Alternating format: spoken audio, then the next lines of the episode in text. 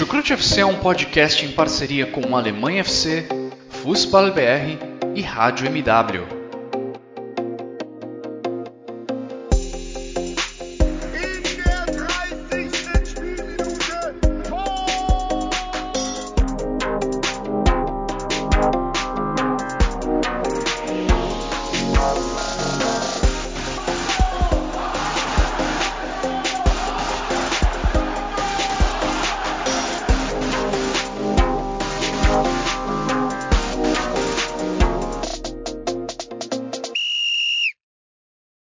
Sejam muito bem-vindos, fãs da Bundesliga. O meu nome é Guilherme Ferreira e eu recebo vocês para mais uma edição do Chucrute FC, edição matutina do Chucrute FC, no horário aqui de, de Brasília, horário do Brasil. Estamos começando a gravar aí às nove da manhã, um episódio que vai se dedicar a analisar a derrota da Alemanha para a França na abertura, na estreia das duas equipes na Euro 2020, que está sendo disputada em 2021. Foi a primeira vez que a Alemanha perdeu um jogo de estreia na história da Euro.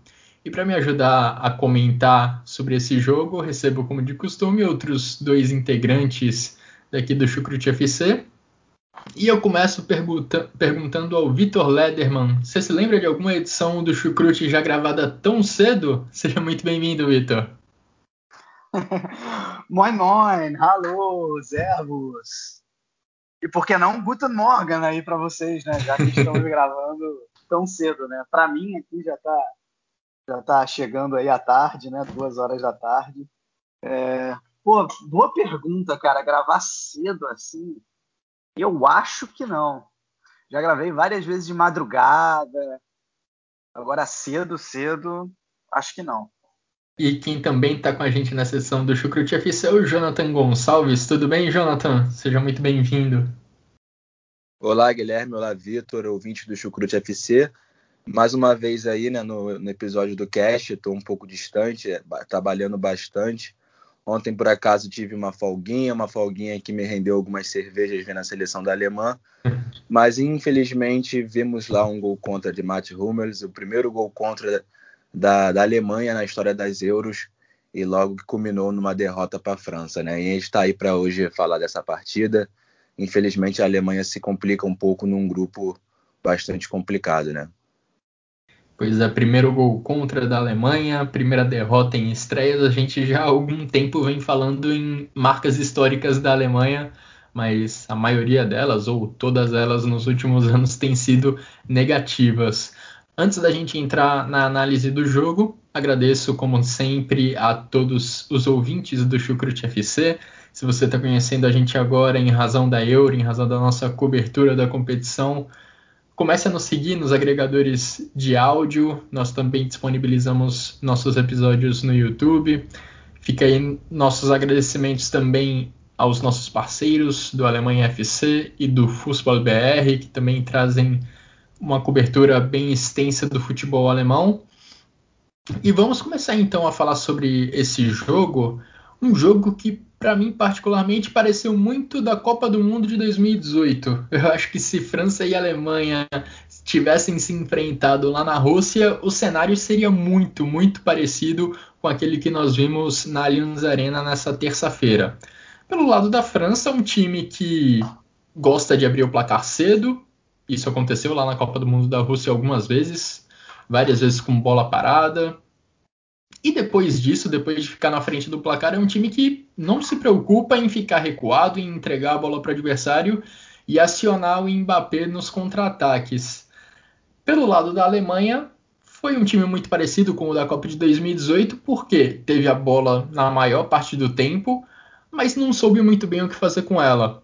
Teve muita posse de bola, dominou a França nesse quesito, mas apesar de trocar muitos passes, até mesmo lá no campo de ataque, entrou muito pouco dentro da área da França. Acabou criando pouquíssimas chances de gol, acabou criando pouquíssimas ameaças para a meta do Hugo Lloris.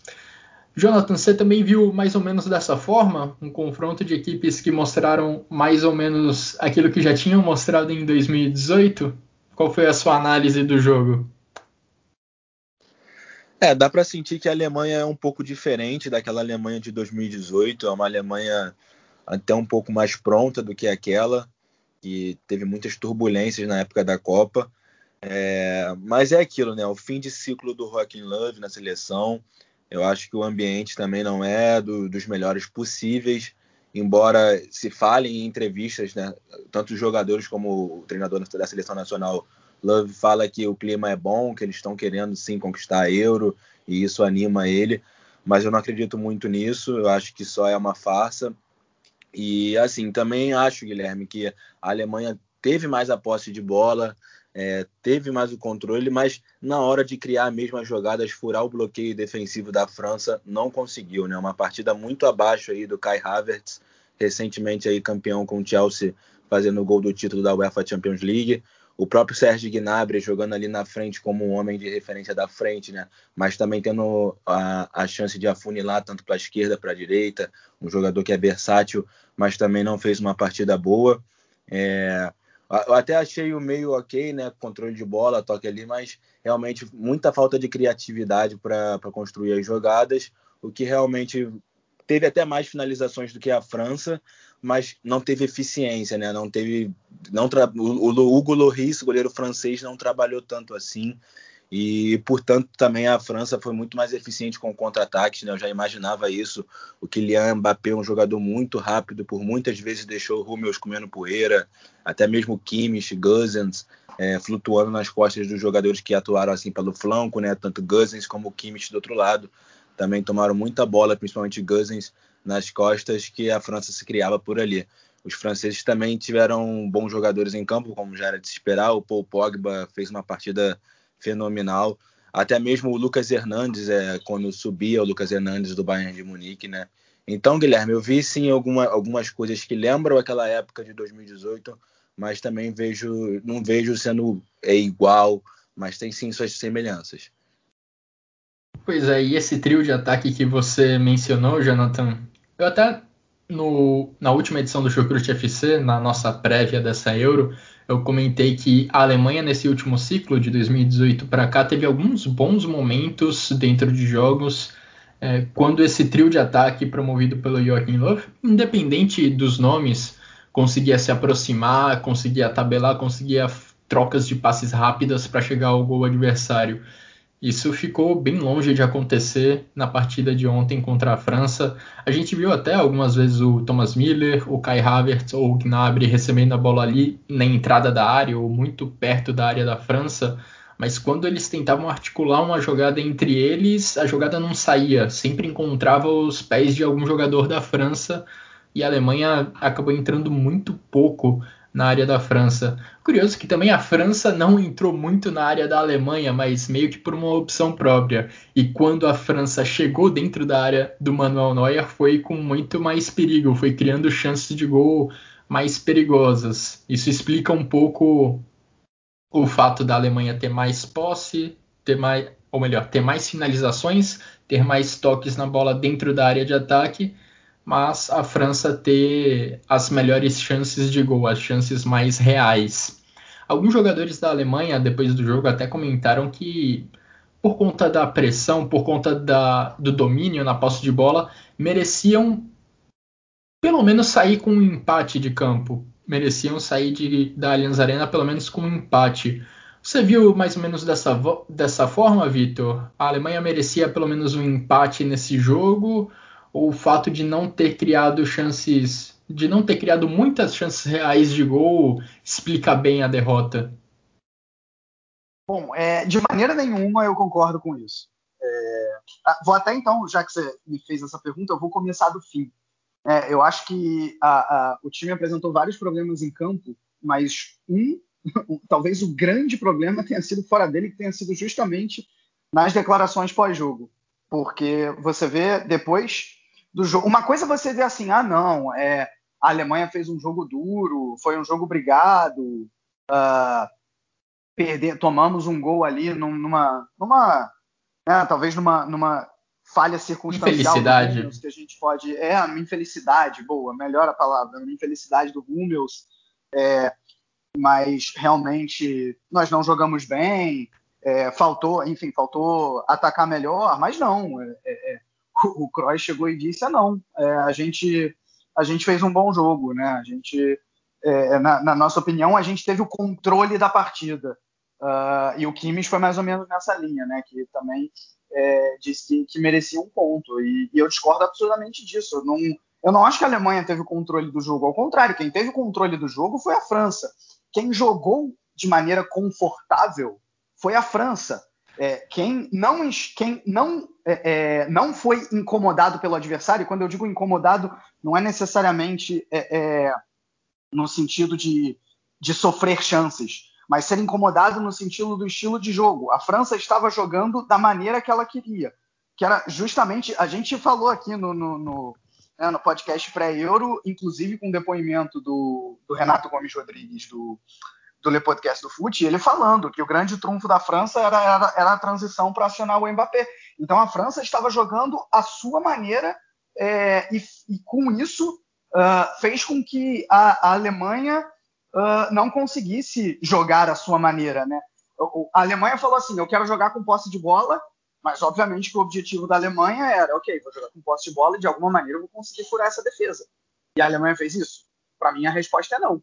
Né? A França, ah, eu vou me defender, é, vou ter menos posse de bola. Quando eu tiver a chance de uma transição, eu vou acionar o Mbappé, vou, vou usar toda a inteligência do Benzema, é, do Griezmann, do trio de ataque da, da, França, que é bem melhor que a Alemanha, apesar do, da Alemanha ser bom, mas o trio de ataque da França é de longe o melhor do mundo. Uh, e é com isso a, a, França que teve o controle do jogo. Essa, essa que é a grande verdade. Né? Então, não, assim, respondendo a tua pergunta, eu, eu não concordo que a Alemanha poderia ter saído com um ponto. Tanto é que chance clara de gol mesmo da Alemanha teve uma ali com, com Gnabry num cruzamento, que a bola passou um pouquinho ali por cima e, e acabou. Não é que a França tenha feito um jogo sensacional longo disso, longe disso. Muitas vezes a França tem uh, um certo pragmatismo, mas, mas foi, foi, fez um jogo à sua maneira, fez um jogo mais inteligente e, na minha opinião, venceu com todos os méritos. Acho, inclusive, que a França esteve mais próxima do 2 a 0 do que a Alemanha de empatar. Pois é, a gente vê que a Alemanha teve mais finalizações do que a França ao longo do jogo, mas como a gente já disse, as chances da França foram mais reais, foram mais efetivas do que as chances criadas pela equipe dirigida pelo Joachim Löw. E esse número de finalizações ele também acaba descontando os dois gols anulados da França, né? E anulados por centímetros, por milímetros, em contra-ataques fulminantes puxados pelo time francês e concluídos pelo Mbappé. Se eu não me engano, ambos foram concluídos pelo Mbappé. Aliás, os dois com participação do Mbappé. Exato. É, os dois com participação é, os dois com participação do Mbappé, um deles concluído pelo Benzema.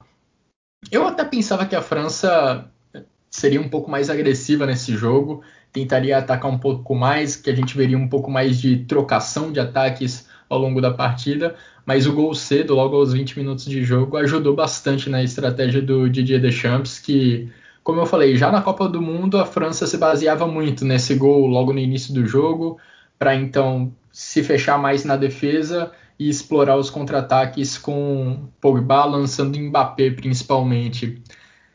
E aí faltou para a Alemanha, né, criatividade, faltou para a Alemanha criar chances de gol, faltou movimentações, faltou passes, faltaram passes decisivos para conseguir entrar de fato na área do Hugo Lloris.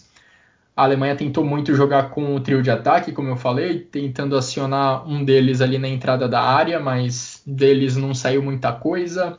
Com essa porta fechada, também buscou muito o Gozens pela esquerda e o Kimmich na direita. Os dois até exploraram alguns cruzamentos para a grande área, mas a maioria esmagadora acabou encontrando o Varane ou o Kimpembe a dupla de zaga da França protegeu muito bem a grande área na, da França nesse sentido. Todos, praticamente todos os cruzamentos para a área acabaram sendo afastados. E faltaram esses passes criativos né, dentro da, do time da Alemanha. Faltou aparecer alguma forma de criar chance de gol.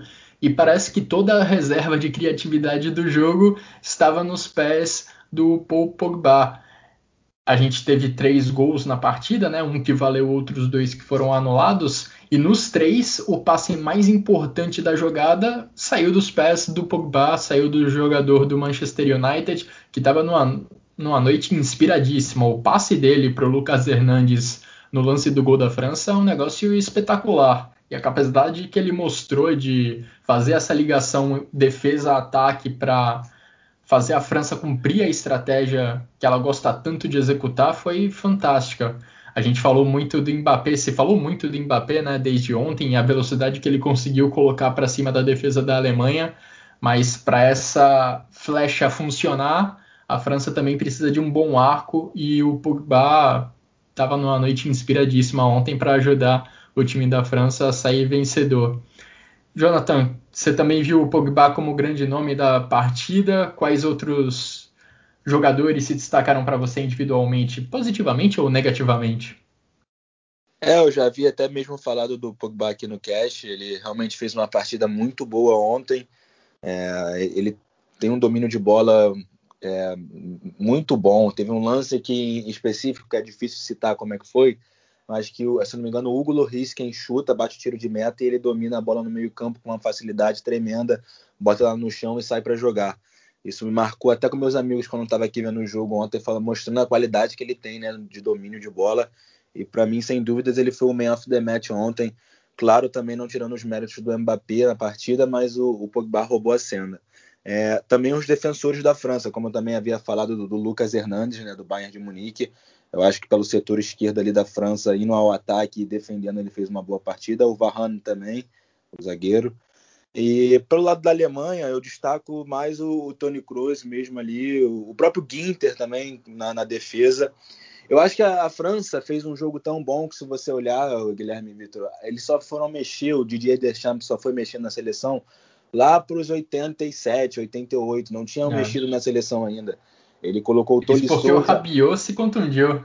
É, e colocou o Tolisso do Bayern de Munique e depois colocou o Dembélé é, que entrou nos acréscimos já e não valia mais nada ali. Então, para você ver como a França estava fazendo um bom jogo, é, à vontade, como o Vitor falou, no, no, que ela queria propor, eles estavam tão à vontade que não precisou mexer no time. Então, ontem foi realmente um, um dia bom para a França. Um dia infeliz do Mats Hummels, a bola ali no gol contra foi muito em cima do corpo dele.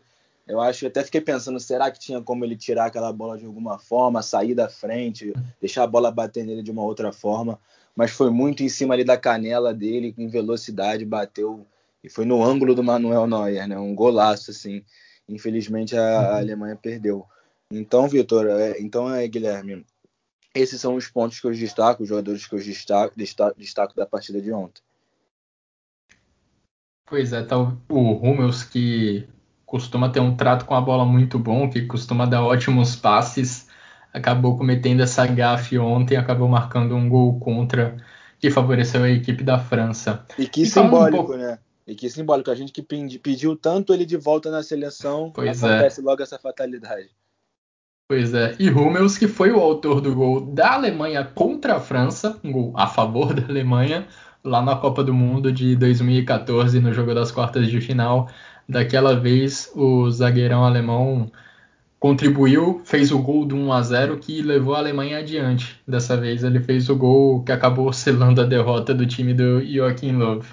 E falando um pouco mais do meio-campo da Alemanha, eu vi uma estatística bem interessante, não só sobre o meio-campo né, da Alemanha, uma estatística que aponta que a Alemanha teve 23 sequências de passes com mais de 10 passes, com pelo menos 10 passes e nenhuma delas levou a, um, a uma finalização ou a um toque da Alemanha dentro da grande área. Eu acho que reflete bem como a Alemanha teve posse de bola, como ela dominou esse quesito do jogo, mas por muito tempo essa posse de bola acabou sendo inerte. Por isso que eu falei no início do podcast que me lembrou muito a Alemanha da Copa do Mundo de 2018 porque teve longos períodos de posse de bola que acabaram não se transformando em perigo para o adversário. O Tony Kroos foi o jogador que mais tocou na bola em campo, mas também não teve nenhum passe assim extremamente efetivo para colocar um companheiro em condição de finalizar. E acho que não dá para citar também a questão do Kimmich jogar do lado direito do campo. Até depois da gente gravar o episódio de prévia da Euro, eu conferi lá no site do Transfer Market que em todos os jogos da Alemanha, desde a Copa de 2018, o Kimmich jogou como meia, jogou como um homem centralizado na equipe da Alemanha. E aí, justamente no último amistoso antes da Euro, o Joachim Löw desloca ele novamente para o lado direito. Nessa estreia, ele também jogou como um ala, né, no 3-4-3 da Alemanha. E aí me vem a pergunta se de fato era necessário o Joachim Löw fazer esse movimento, porque o Kimmich já mostrou nos últimos anos que ele consegue fazer muito a diferença quando joga ali centralizado, quando joga no meio-campo. Ele consegue dar passes decisivos dessa região do campo. Não que ele seja ruim na lateral direita, mas sempre me vem um questionamento, sempre me vem a impressão de que o Kimmich consegue ser mais efetivo, que ele consegue influenciar mais o jogo jogando centralizado. Essa mudança, Vitor, do Kimmich, de repente voltando para o lado direito do campo, também te incomodou de certa forma? Ou você acha que isso não teve grande influência? Cara, essa, essa é a grande pergunta que está se fazendo na imprensa alemã, em vários dos podcasts que eu, que eu ouvi também por aí, desde que o jogo acabou. Aliás, desde que o jogo acabou, não, né? Desde antes lá do, do início da Euro, inclusive a gente falou nisso também no, no podcast uhum. de, de prévia, né? É, cara, eu acho que isso, isso não é uma questão simples, porque a gente está falando aqui do melhor volante do mundo, tá? É, então, quando ele não joga por ali, na minha opinião, obviamente, né?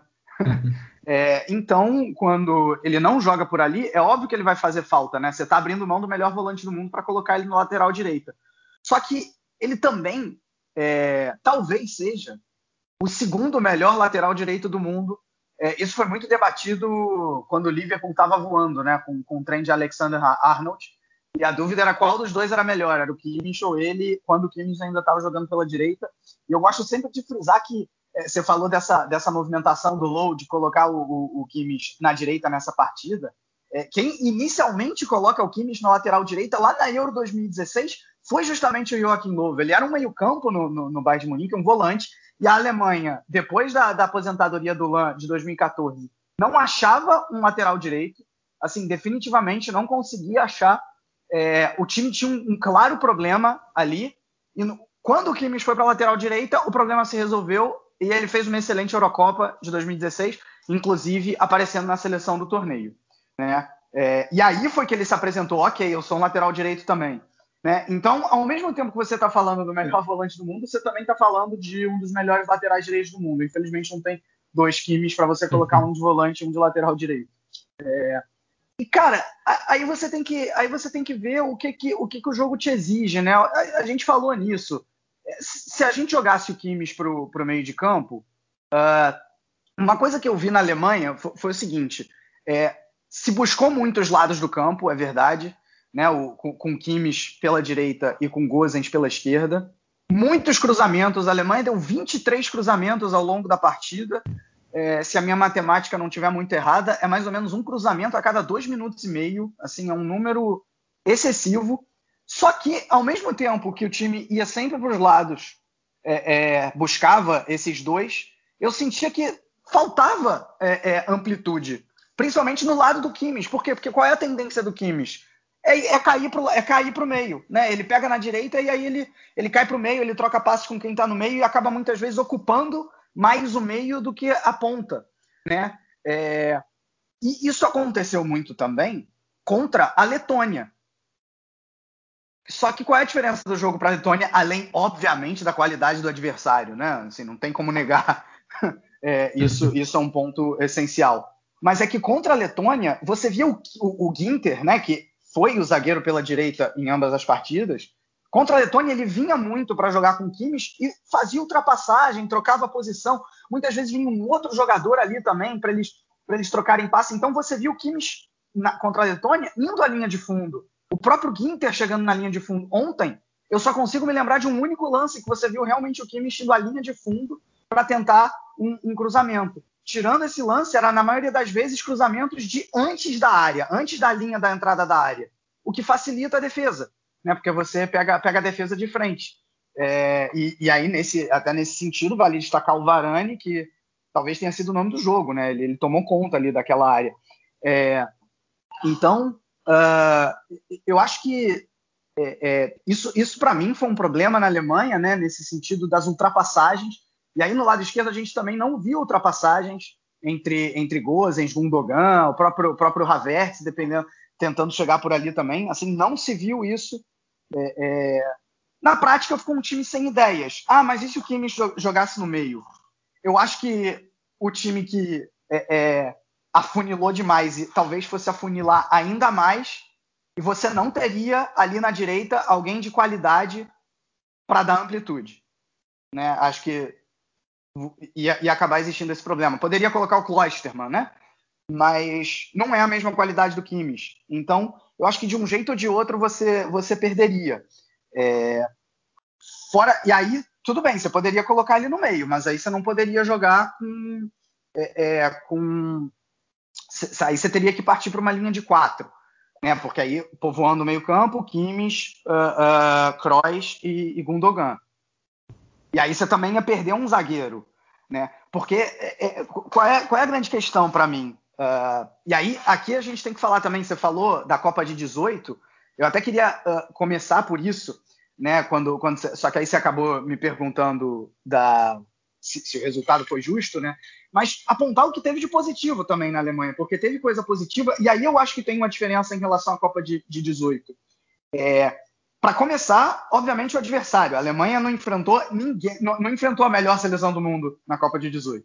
Né? Enfrentou o México, a Coreia do Sul e a Suécia, que são adversários bem mais fáceis, e mesmo assim a Alemanha teve dificuldade. Né? É, e agora era a França. E aí uma outra coisa que eu vi de melhor é, é foi justamente a, transição defensiva. Eu acho que o setor defensivo funciona melhor, por incrível que pareça. Porque, vamos lá, o gol ele não sai de uma transição, ele não sai de um contra-ataque, é, ele sai de uma jogada de lateral, inclusive o Low, pós-jogo contra a Letônia, falou que isso foi um problema. O gol da Letônia ele nasce justamente de uma desatenção do lateral e acontece basicamente a mesma coisa. Né? O Rudiger e acho que o Gundogan, eles saem para marcar o mesmo jogador, deixam o Pogba livre, aí o Pogba ganha liberdade para lançar e acha o Lucas Hernandes numa posição muito boa. Né? É, então, assim, a Alemanha dormiu de novo no lateral. É, é, legal, o Low conseguiu resolver, conseguiu resolver, conseguiu identificar o problema pós-jogo contra a Letônia. Faltou ele resolver só, né? Porque o problema não foi resolvido. Agora, em termos de transição mesmo, em termos de contra-ataque, que é onde a França poderia castigar, ela castigou a Alemanha? Castigou, né? A gente falou aqui já dos dois gols anulados, teve a bola na trave do Rabiot, mas honestamente, acho que tirando esses três lances, é, não teve muito mais do que isso. Uh, então, o, que, que, o que, que, eu quero dizer com isso aqui? Em relação à Copa de 18, eu acho que se a Alemanha pegasse a França do jeito que estava na Copa de 18, ia tomar uma goleada histórica, né? Com, com, com, as transições da França. E dessa vez não foi assim. Então, pelo menos eu acho que isso dá, dá para apontar de, de positivo. Né? A única coisa, eu acho que não que a Alemanha tenha se defendido bem, mas eu acho que a transição defensiva ela ainda foi problemática, mas ela funcionou melhor do que em outros momentos. Né? É, é, agora, enfim, de, de, negativo tem, tem toda essa questão aí da, da posse de bola inerte, do, do, do ataque não funcionando, né? Assim, Kimmich, é, Kimmich não, Miller, Havertz e, e Gnabry não, não se entenderam em nenhum momento. Aí, tem, aí, eu vejo muita gente na internet assim falando, ah, tinha que pôr o Sané desde o início. Eu acho que, sinceramente, com o Sané ia ser pior ainda, porque um pouco espaço que, que não, não, vejo ali muita, muita coisa por onde o Zané ia conseguir tirar um coelho da cartola, não, né? É, e ele e o Werner entraram na partida e não fizeram nada. Bom, eles entraram já no final também, acho que exigia é, alguma é, coisa deles, de, não é? Faltavam mais de 15 minutos ainda. Sim, 15 minutos é, é o que eu quero dizer, 15 minutos não é exatamente muita coisa. Ok, tem jogadores que entram em 15 minutos e resolvem. Não tô, não tô, não tô dizendo que.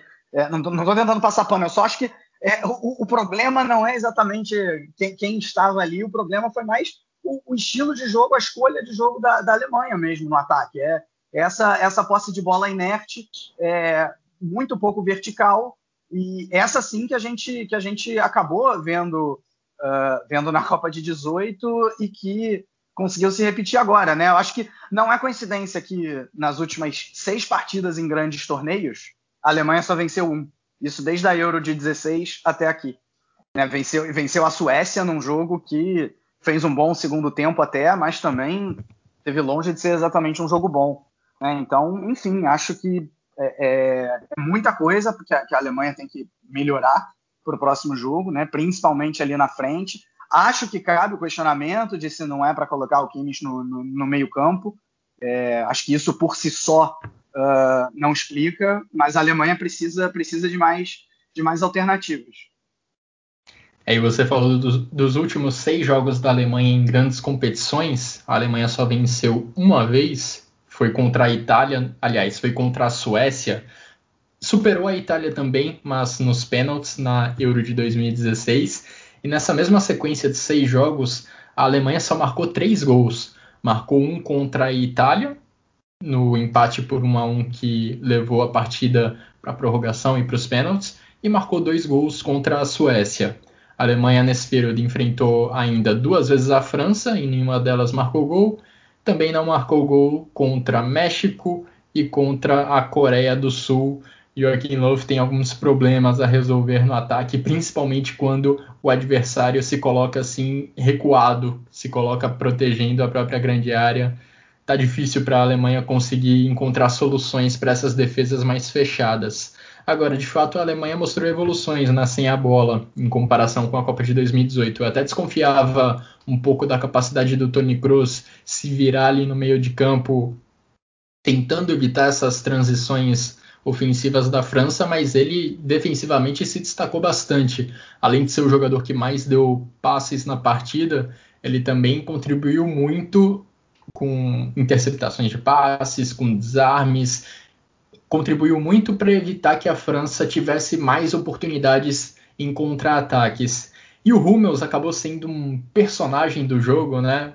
Ele acabou sofrendo bastante com a velocidade do Mbappé, mas nesse jogo acho que a gente viu um, pouco do que o Hummels tem de melhor e o que ele tem de pior. O que ele tem de pior ficou bem evidente, né?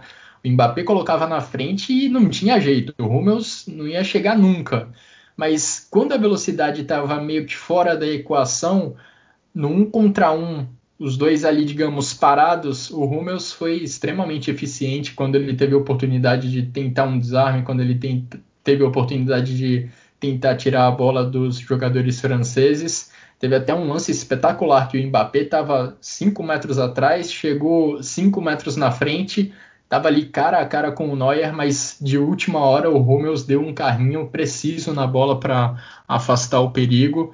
Então, apesar de ter sofrido bastante com a velocidade do Mbappé, o Hummels, por outro lado, ainda mostrou uma capacidade grande de desarme, mostrou uma capacidade grande de tirar a bola dos adversários.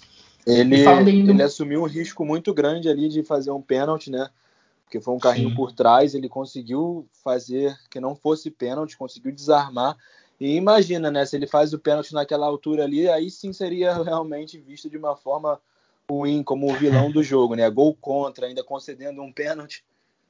Haja sangue frio para fazer aquele carrinho. Haja sangue frio.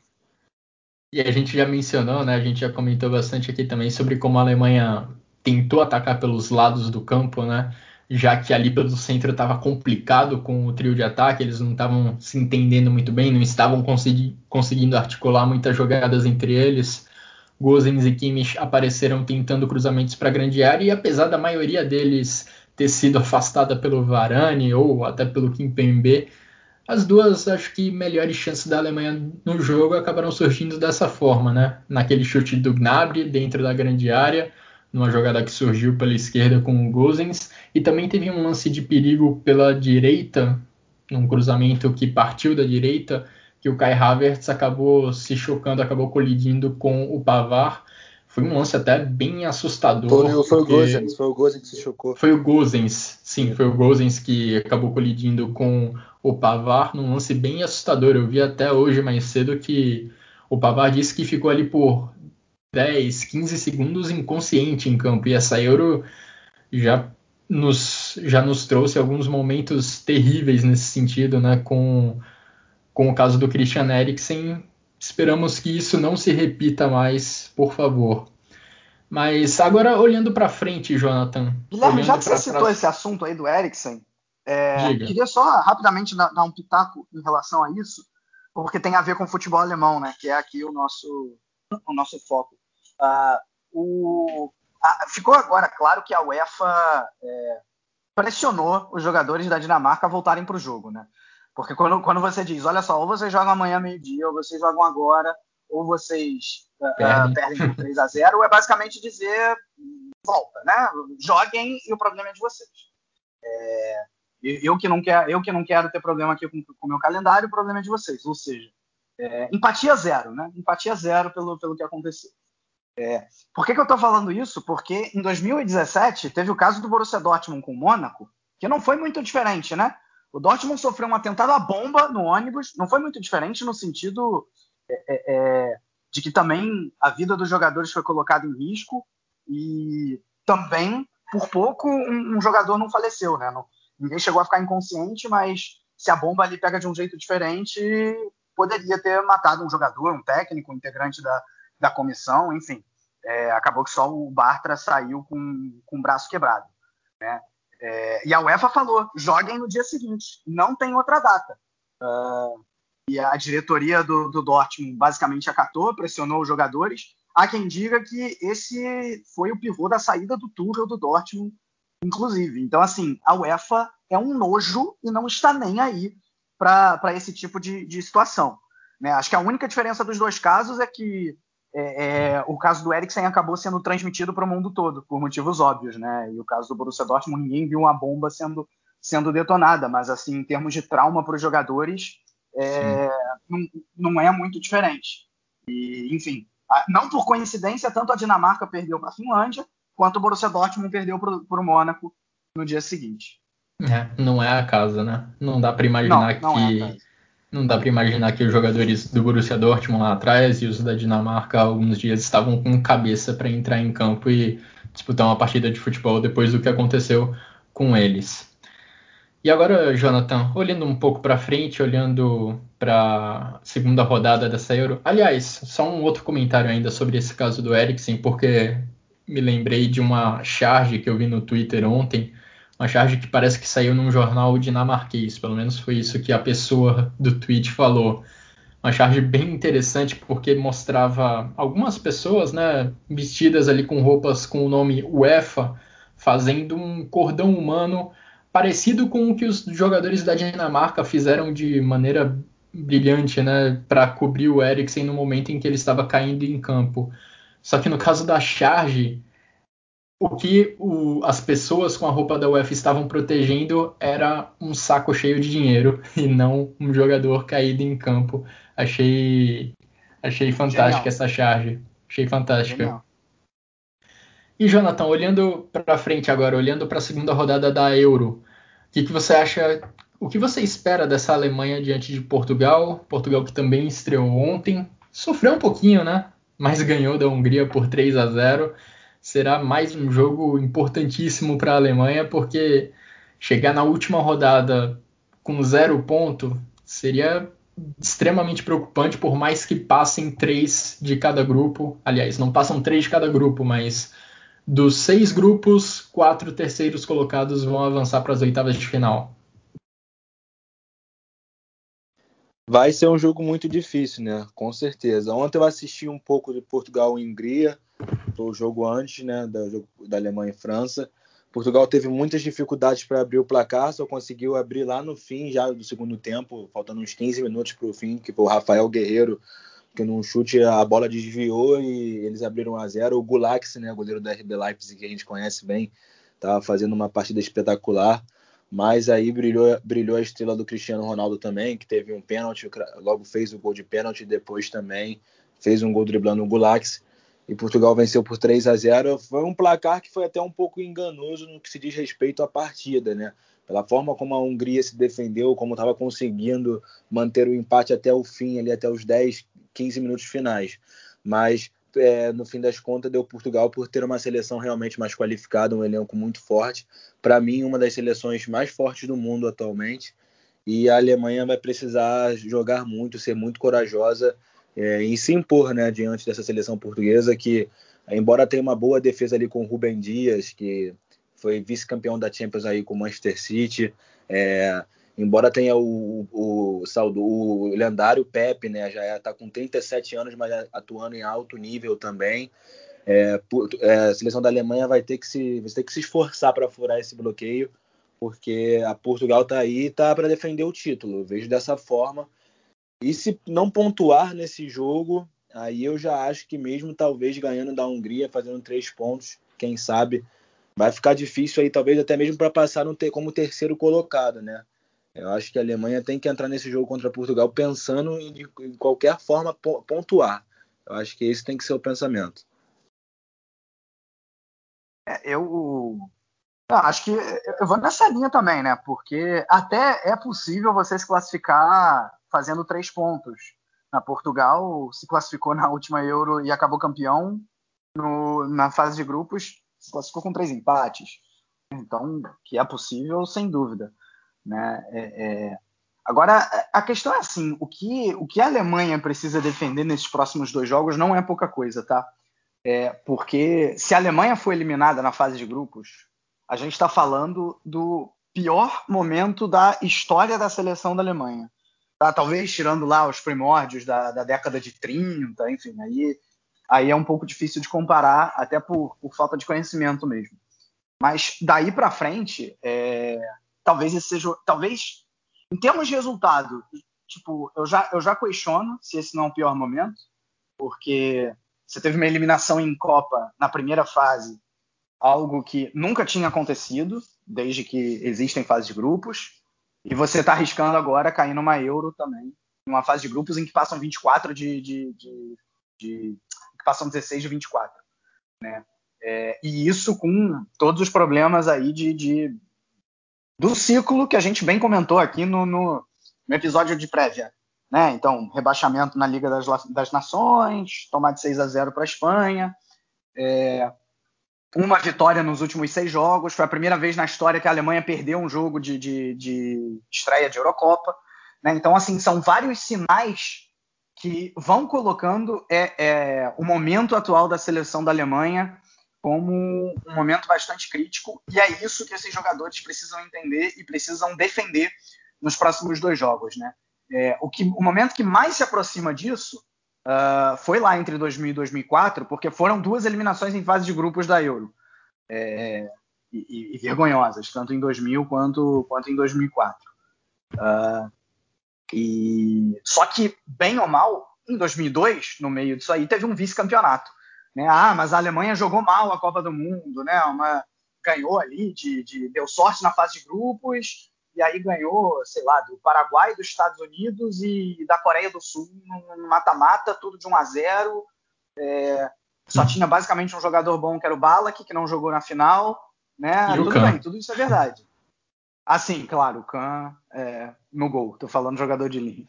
É, enfim, realmente a Alemanha de 2002 está longe de, de, de, ser uma Alemanha que enche os olhos e que entre para a história. Mas bem ou mal, uma Alemanha que, em termos de resultado, foi vice-campeã mundial. Né?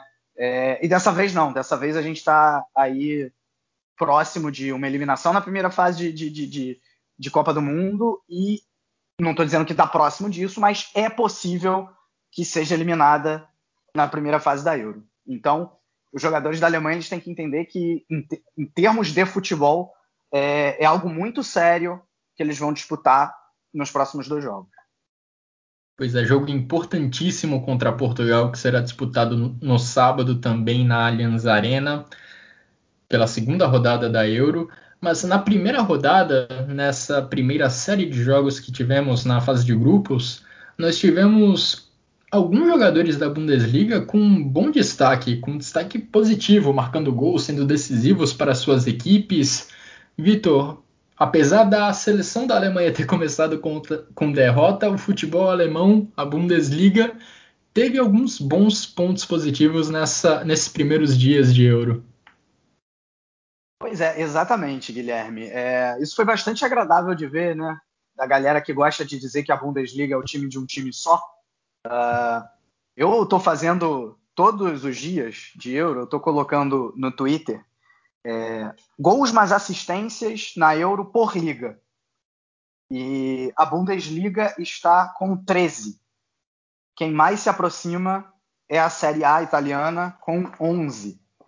E só um score, né? Um, uma assistência, no caso, do Alaba foi dada por um jogador do Bayern de Munique, tá?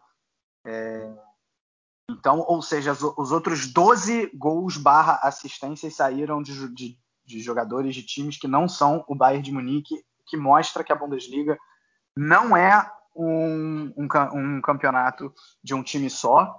Ao menos pode ser assim, ah, não tem competitividade, a gente já, já cansou de discutir isso nos podcasts passados. Mas em termos de qualidade dos jogadores, é, isso está longe de ser uma verdade, né? Uh, e a gente viu, a gente viu assim, jogador representando, jogador da Bundesliga representando bem a Finlândia, né? Poyampalo, Radek foi muito bem na partida, né? Claro, colocando todo o contexto lá da, da, da situação do Eriksen, mas enfim, os dois foram muito bem. Né? A Áustria, que é praticamente uma seleção só de Bundesliga, a gente viu o Zabitzer fazendo um excelente jogo. Liner, até o Liner apareceu bem. É, é, né, do, do, Gladbach. O Embolo foi o nome do jogo da Suíça contra o País de Gales. Né? Chique, nem preciso falar. É, já, acho que já é o gol da Euro. Muito difícil que alguém consiga ultrapassar esse gol. E mesmo assim ele fez os dois gols da, da, da República Tcheca.